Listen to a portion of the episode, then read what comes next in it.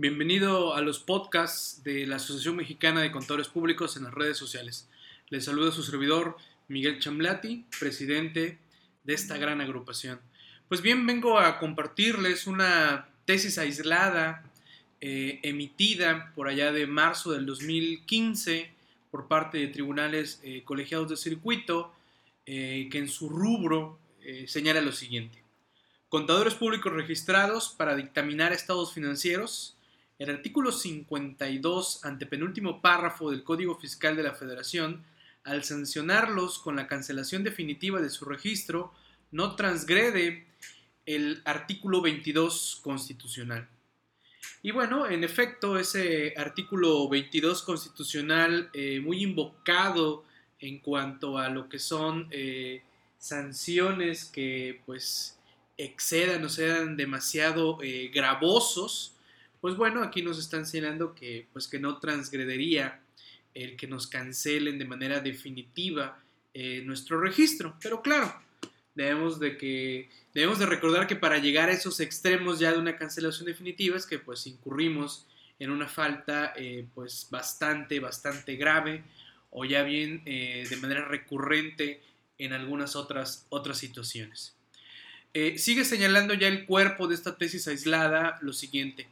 El precepto citado no establece una sanción excesiva porque la prevista para los contadores públicos registrados que omitan presentar la información que les sea requerida por las autoridades fiscalizadoras con motivo de la auditoría practicada a los estados financieros del contribuyente, consistente en la cancelación definitiva de su registro, busca resguardar los intereses generales al salvaguardar el correcto desarrollo de la actividad recaudatoria del Estado. Y, precisamente este término de resguardar los intereses generales lo hemos empezado a leer de manera recurrente en una serie de, sentencias que ha estado emitiendo la autoridad. Hay varios ejemplos para el caso de agentes aduanales también que, en su momento eh, pues incurrieron en alguna falta, eh, les suspenden o les cancelen la patente eh, se amparan, solicitan eh, la suspensión provisional para que ellos sigan desarrollando su actividad como agentes aduanales mientras se resuelve el fondo del asunto. Sin embargo, no conceden la suspensión por señalar precisamente esto de resguardar los intereses generales.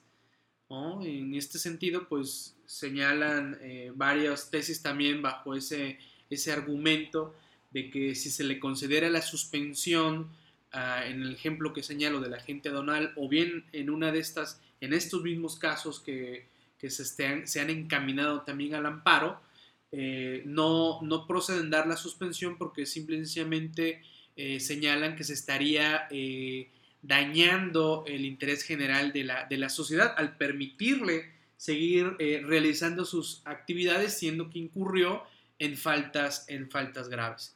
Sigue diciendo el cuerpo de esta, de esta tesis, eh, lo anterior justifica plenamente que para emitir dictámenes contables con efectos y repercusiones fiscales se exija a los contadores el cumplimiento de diversos requisitos y que en su caso de incurrir en omisiones como la indicada, ello suponga la pérdida de confianza en dichos profesionistas. Ojo con eso, ¿eh?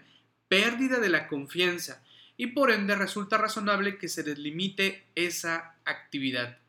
En consecuencia, el precepto 52, eh, antepenúltimo párrafo mencionado del Código Fiscal, no transgrede el 22 constitucional, pues la sanción señalada no es excesiva ni trascendental, primero, porque resulta acorde con un esquema de seguridad que permite proteger el interés general y segundo, en razón de que dicha medida no trasciende el ámbito personal del control público sancionado y es proporcional a la infracción cometida.